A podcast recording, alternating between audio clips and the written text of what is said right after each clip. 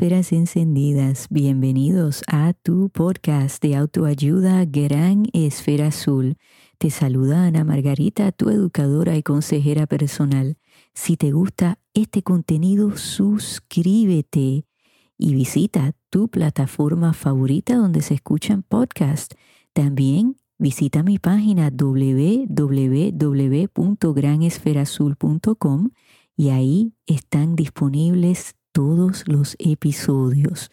Por favor, compártelos para que así otros amigos se unan a nuestra comunidad.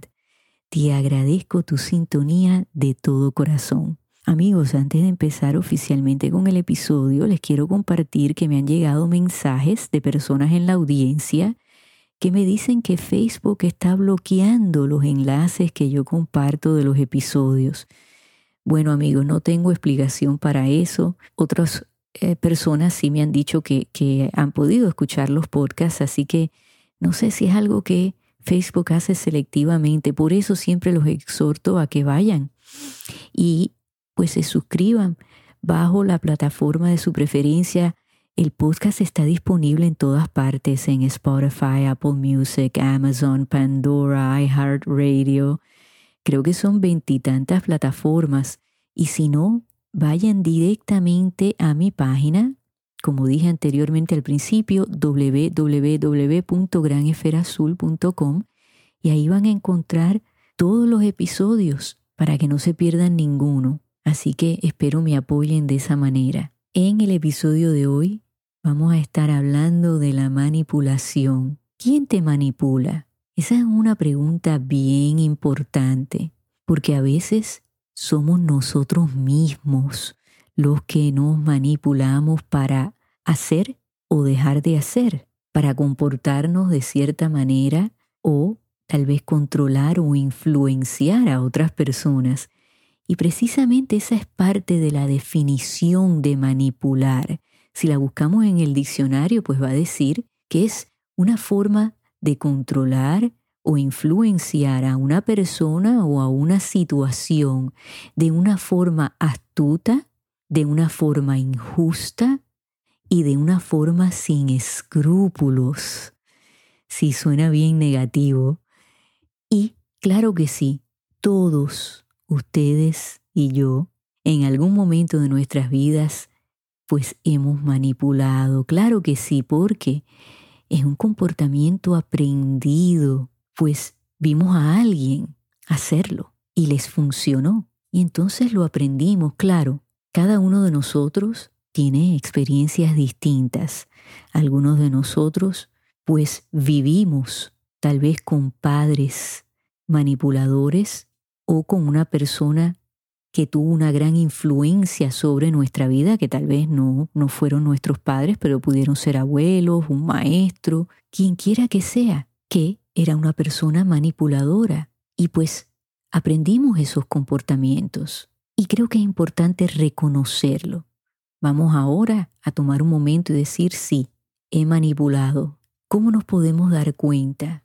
Bueno, vamos a hablar de las características de la manipulación, ¿no? Y hemos hablado del control, de prácticamente forzar a una persona a hacer algo que tal vez ellos no quieren hacer. Y las emociones que son asociadas con la manipulación, pues son la ansiedad, el estrés, la confusión, el sentir miedo, el sentir ira, enojo, resentimiento y la número uno que creo que es la más importante de todas es el sentirnos culpables cuando decimos que no o nos alejamos de esa persona manipuladora o hacemos lo contrario que esa persona quiere que hagamos, ¿no? Entonces nos alejamos con ese sentido de culpa y Dios mío, ahora eh, hice a esa persona enojar y va a estar defraudada, porque nos manipulan en sentirnos menos que, en sentirnos que no somos suficientes, que no somos buenos y saben cuáles son nuestros espacios donde nos sentimos incómodos. cuando estamos vulnerables. Ellos son maestros en saber esos detalles de nosotros y entonces utilizan esa información para entonces alcanzar lo que ellos quieren, ¿no? Alcanzar esa meta. La manipulación es de servicio personal, o sea, que beneficia a la persona que está manipulando. Y esa persona es muy astuta y usualmente pues no sienten empatía, compasión, bondad. Son egoístas y quieren alcanzar una meta y utilizan cualquier herramienta necesaria para poderla alcanzar y no se preocupan de cómo hacen sentir a esa otra persona. Claro amigos, siempre les recuerdo que aquí estamos buscando patrones de comportamiento, o sea, que son comportamientos que son persistentes, consistentes, que ustedes pueden identificar, mira, sí, esa persona se comporta conmigo de esa manera todo el tiempo o la mayoría del tiempo. Y cuando son enfrentados con la realidad, no lo quieren escuchar, no lo aceptan. Porque creo que en el caso de la mayoría de nosotros, si alguien viene y nos dice, mira, yo siento que me estabas tratando de controlar o influenciar, me hiciste sentir de tal manera, pues creo que una persona que esté saludable mental, física, emocionalmente, pues puede responder positivamente a eso y decir, fíjate, sí te escucho, sí tienes razón, te traté de esa manera, discúlpame. Voy a tratar de trabajar en eso para mejorar. La persona manipuladora nunca lo acepta. De hecho, como decía mi abuelo que era español, viran la tortilla y te dicen, bueno, yo me comporté de esa manera por tu culpa, porque tú me provocaste, porque tú hiciste tal cosa, porque tú, porque tú, porque tú. Y eso lo vemos muchísimo en personas que son narcisistas, o sea, la manipulación es la herramienta principal que los narcisistas utilizan para controlarnos. Claro que sí, y siempre está presente. Ahora bien, como dije anteriormente, todos hemos utilizado la manipulación, ¿no? Cuando queremos alcanzar algo. Y lo importante, como dije, es reconocerlo y decir, caramba, ¿de quién yo aprendí estos comportamientos? Cuando identifiquemos a esa persona o personas o situaciones, pues entonces ahí tenemos la raíz. Y esa raíz, amigos, hay que arrancarla porque si no, sigue creciendo y entonces ahí vienen los enredos, la confusión, los resentimientos, la ira, el enojo, todos esos sentimientos que son tan negativos y que nos corroen por dentro. La semana pasada les compartí un episodio que hice el año pasado de la relación que tenemos con nosotros mismos. Si no lo han escuchado, les exhorto que lo hagan porque va de la mano con este episodio. Y hay una pregunta muy importante que la vamos a estar contestando eh, en estas próximas semanas y es, ¿qué te pasó? ¿Por qué eres como eres? Y créanme que siempre va a haber una persona o grupo de personas detrás de esa respuesta, porque en nuestros años formativos, pues es donde aprendemos muchos comportamientos. Y entonces por eso hay que volver a la infancia para ver cuándo empezó y por qué empezó. Y tratar de entender eso. Y tal vez hasta llegar a perdonar a esa persona que nos los enseñó porque esa persona lo aprendió de otra persona. Y ahí vemos la cadena, ¿no? Y vemos los patrones y los círculos viciosos en lo que es. A veces caemos, ¿no? Yo tenía una maestra, amigos, que decía que a veces la vida de uno es como el carrusel que está en los aeropuertos donde están las maletas. Ahí tenemos una maleta bien pesada, llena de muchas cosas. Y a veces la levantamos y la sacamos de ese carrusel, pero no la vaciamos y la volvemos a poner en el carrusel y sigue dando vueltas en redondo, en redondo, en redondo. Y creo que es una buena analogía porque Así somos muchas veces, sabemos que tenemos comportamientos que los debemos de cambiar, que los tenemos que cambiar, que lo necesitamos cambiar porque está afectando todo nuestro entorno, las relaciones con nuestra pareja, con nuestros hijos, con nuestra familia, e, con amigos, en el trabajo.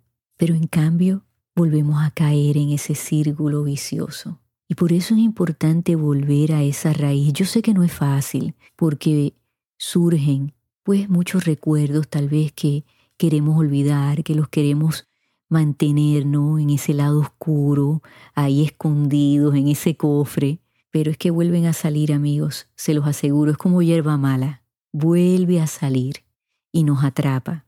Ahora bien, ¿qué estrategias podemos utilizar cuando tenemos esa persona manipuladora en nuestras vidas. Creo que la más importante es identificar quién es esa persona y cuál es su intención. Si nos quiere controlar, influenciar, si nos minimiza, si hay eh, detalles que le debemos de prestar atención porque tal vez se pueda convertir en una relación abusiva, porque empiezan de esa manera manipulándonos y a veces la manipulación viene disfrazada y hay que quitarle la máscara y ver lo que hay detrás.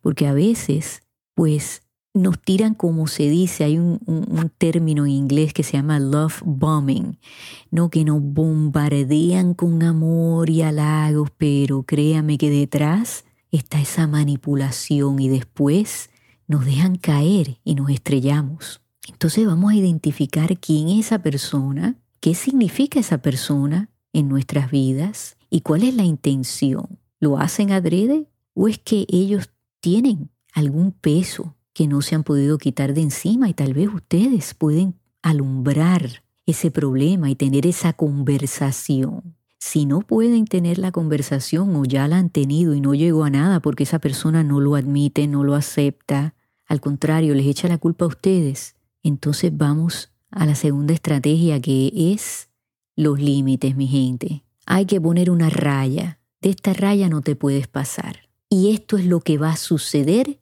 si tú cruzas esa raya. ¿Cuál es la consecuencia? O sea, que tiene que haber una explicación, cuál es la, la expectativa y cuál es la consecuencia si pasan esa raya. Hay que ser muy claros y concisos. Y está bien que ustedes le digan, ¿qué fue lo que te dije? ¿Qué te acabo de explicar? Para que ellos lo verbalicen y si se van por otro camino, se van por la tangente, no, no, ustedes vuelvan a ponerlos en la dirección correcta. La tercera estrategia que yo recomiendo es que entonces, si esa persona no tenemos mucha fe de que pueda cambiar, limiten cuánto tiempo ustedes pasan con esa persona, aunque sea un familiar. A mí me han llegado correos electrónicos de, de personas que les pasa esto con su mamá, con su papá, que son manipuladores y viven en sus casas. Pues miren, de igualmente si no pueden eh, mudarlos a otro lugar, tienen que limitar el tiempo. Hay que poner esos límites, porque si no, créanme que ellos no los van a respetar. Y entonces ustedes se van a enfermar. Eso es lo que pasa con el estrés, con la ansiedad y, y con ese sentido de que Dios mío, nos sentimos atrapados porque esa persona está ahí constantemente detrás de nosotros, nos hace sentir culpables.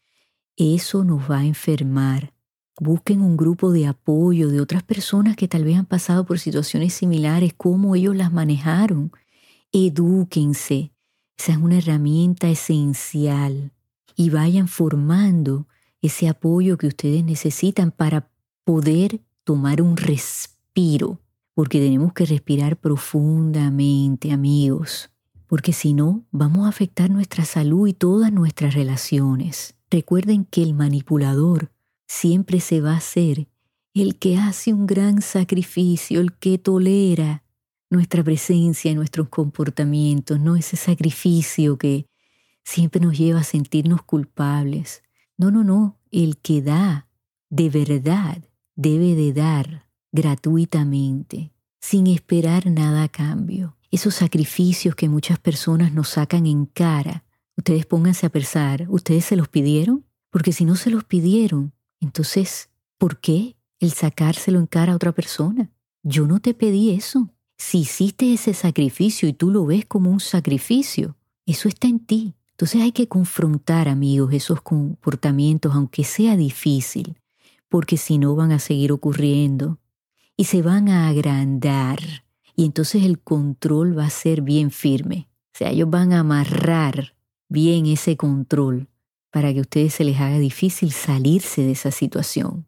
Para concluir, amigos, también vamos a prestarle atención cuando nos manipulamos a nosotros mismos, cuando dejamos que nuestro cerebro, nuestros pensamientos estén en control de nosotros y no nosotros en control de esos pensamientos. Yo siempre le digo a mis clientes, ¿no? Ustedes pregúntense, ¿quién está en control?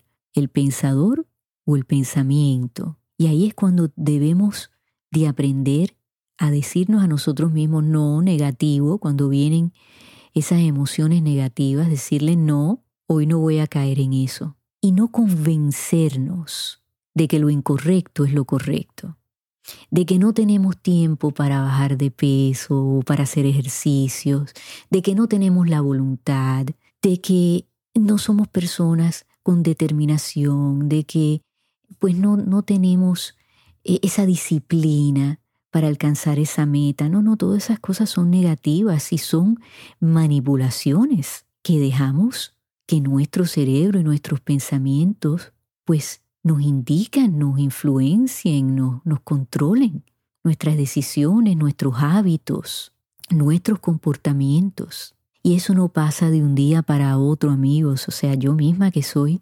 educadora y consejera, tengo mis demonios y mis lados oscuros y, los tengo que trabajar. Claro que sí. Es día a día. No se me desanimen. Hay que tener fe, hay que creer en nosotros y poquito a poquito ir mejorando esas áreas que sabemos que lo tenemos que hacer porque no nos sentimos bien, nos sentimos incómodos. Y esa es una señal, ¿no? Que nos está diciendo todo nuestro ser que tiene que ocurrir un cambio. Así que amigos, espero que me acompañen la semana que viene. Vamos a seguir discutiendo todos estos temas. No se olviden si tienen alguna pregunta me pueden escribir a anamargarita.com y con mucho gusto les voy a contestar. Así que amigos, en donde quiera que ustedes se encuentren en esta gran esfera azul, enciendan esas esferas, regalen y reciban luz hasta que nos volvamos a escuchar.